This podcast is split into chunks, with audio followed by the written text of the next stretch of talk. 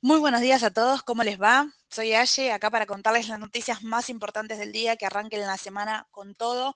Bueno, después de una semana bastante movidita, ¿no? Que tuvimos la, semana pasada puntualmente. Eh, el último día, más que nada, quien tuvo la oportunidad de verlo, comenzó la renta variable argentina como un posible rebote. Luego tuvimos una novedad en el medio, sí, que fue el fallo en contra de Argentina puntualmente en el juicio de la expropiación de IPF, que por el momento aún el monto que se debe pagar a los fondos, em, al fondo Burfard, perdón, no se conoce en detalle, pero se prevé que puede alcanzar los 16 mil millones de dólares. El gobierno iría a apelar en octubre, pero bueno, todo esto hizo que el mercado reaccione de manera negativa y que nosotros terminemos la semana con rojo, tanto en los bonos soberanos en dólares, los bonos ajustados por ser, los bonos, em, los bonos digamos, de forma general, como también en las acciones en la renta variable, lo cual se esperaba un rebote al corto plazo. Luego al final vamos a repasar los números a tener en cuenta para que ustedes arranquen ya con, con esos números y sepan qué es lo que se puede esperar en el mercado puntualmente de la renta variable.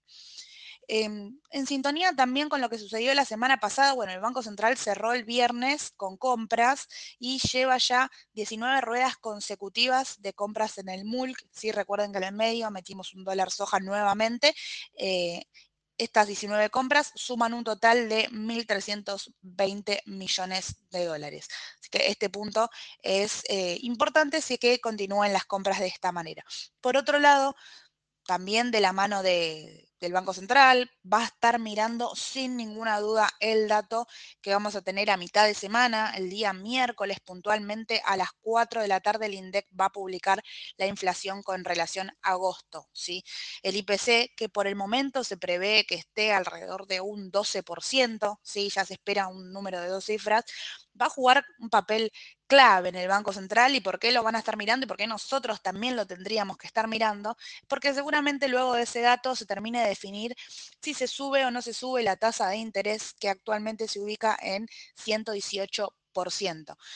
De este, en este punto, ¿qué es lo que tienen que tener en cuenta? Por ejemplo, si yo todos los lunes hago una caución semanal con la liquidez porque por el momento considero que no la voy a operar porque estoy esperando alguna eh, porque estoy esperando alguna operación puntual, algún precio y me gusta colocar el capital a una semana, bueno, quizás esta semana lo que te conviene es que coloques el capital por día, porque el miércoles puede haber, según los rumores, un posible, una posible suba de tasa o no. Vamos a tener una definición sobre este tema. Eh, en caso de, los, recuerden que las, las cauciones ¿sí? se actualizan en unos breves minutos. Si se sube hoy la tasa de interés, por ejemplo, hoy mismo se autoriza el porcentaje de caución. No así pasa con los fondos comunes de inversión y no pasa tampoco con los plazos fijos. Recuerden, si estás dentro de un plazo fijo, tienen eh, que esperar su fecha de, de finalización para después poder decidir si renovar o no lo quiero. Pero al margen de eso, las cauciones lo actualizan rápidamente, por eso les digo, si tienen la posibilidad, colóquenlo a un día para eh, poder aprovechar y poder agarrar el aumento en el caso de que surja, ¿sí? Por otro lado, tenemos también otro día importante a tener en cuenta que va a ser el día jueves, porque el Tesoro saldrá nuevamente al mercado local a buscar financiamiento, eh, principalmente para el vencimiento de la LECER X18S3, la LECER de septiembre, por un monto de alrededor de 680 mil millones de pesos. Así que nuevamente la licitación juega un papel clave, como todas las licitaciones son importantes para ver el resultado, para ver el humor, podríamos decir, del mercado y cómo toma, cuánto es su caudal de aprobación, digamos, si logra un rollover o no, para lo largo de toda su curva eh, del tesoro en pesos. Así que estar atentos miércoles, jueves, días claves para estas noticias puntuales. Por otro lado, durante el día de hoy también tenemos que el ministro eh, Sergio Massa presentará el proyecto del pago de impuestos de ganancias, recuerden, por cuarta categoría, de los trabajadores y jubilados. Aparentemente solo estará alcanzado para directores de las sociedades, CEOs, gerentes, subgerentes y pensiones de privilegio. Así que em, con esta medida alcanzaría un grupo mucho menor de empleados eh, los impuestos a las ganancias en relación a todo el país. Pero volvamos un segundo a lo que les comentaba al principio en cuanto a las acciones locales, qué tener en cuenta. Bueno, repasemos los soportes en el exterior. Galicia, próximo 14,20, Banco Macro 22,60, IPF 12,6, Transportadora Gas del Sur 10, Central Puerto 6 dólares. Em, Loma Negra 5 dólares con 70, Edenor 10 dólares con 50 y Pampa Energía 38 dólares. Números importantes a tener en cuenta para ver si rebotan, perforaron, cómo se eh, mueve la, la acción puntualmente en estos valores. En cuanto a las locales de lo más operado, al lugar 525, Texar 485 y transportadora Gas del Norte 645, estas últimas tres todas en pesos. Así que eso muy importante a tener en cuenta acá en el mercado local. Cambiemos la página y vamos al mercado internacional. La semana pasada tuvimos los tres principales índices eh, que cayeron, tuvieron una semana negativa que hoy arrancan de forma positiva en el pre, impulsado por noticias eh, destacadas. También tenemos en Estados Unidos esta semana la presentación del IPC.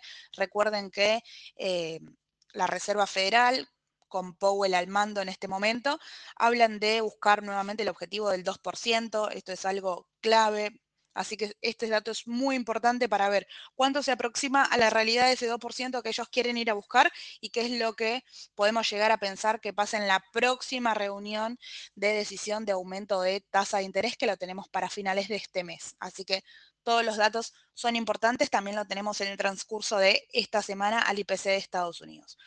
Por otro lado, puntualmente hoy tenemos el resultado de su presentación ¿sí? de ganancias de Oracle y además tenemos el jueves la presentación de Apple, recuerden, del nuevo dispositivo perdón, de nueva eh, presentación el martes, mañana lo vamos a tener, que se espera que es el iPhone 15. Esta novedad y cómo lo toma el mercado Recuerden que seguramente haya mucha volatilidad en la jornada de mañana, ¿sí? Pero esto no es algo eh, súper principal, sino que hay que ver los próximos días cómo desenvuelven sus ventas y cómo tiene un impacto en el mercado a nivel general, no únicamente su primer día de presentación, pero esto comienza mañana. Por otro lado, Qualcomm está subiendo eh, más de un 5% porque firmó nuevamente un acuerdo con Apple ¿sí? para suministrar chips 5G hasta el 2026. Así que muy buena noticia para Qualcomm. Apple también sube a raíz de esto levemente un 1%, pero Qualcomm está subiendo ya más de un 5%. La empresa, recuerden que suministra Apple ya desde el 2019, así que es muy importante que las compañías se pongan de acuerdo para ver hasta cuándo proyectan eh, continuar trabajando juntos. Así que hasta el 2026 Qualcomm ya tiene contrato para seguir trabajando con Apple. Y por último, también tenemos novedades de este rubro de de, semiconductores, de chips de ARM, que está ahí a punto de salir a cotizar, de tener una OPA, ¿sí? se acercan cada vez más eh, inversores a apoyar y están llegando al valor que ellos querían de eh, total de, perdón, 54 54.500 millones de dólares para la oferta pública. Así que estar muy atentos ahí, que seguramente vamos a tener novedades durante esta semana de ARM para ver cómo se va a desenvolver en el mercado y qué es lo que se espera. Todo esto para tener en cuenta, no solo en el día de hoy, sino que en el transcurso de toda la semana, a seguir el mercado. Cualquier duda, como lo decimos siempre, nos escriben, tienen todos nuestros canales de comunicación. Mañana Sole y Edu con todo para la mañana del mercado, para llevarles toda la información. Y em, como siempre, nos escriben sin problema y estamos para todas sus consultas. Que tengan una excelente jornada. Les mando un saludo. Hasta luego.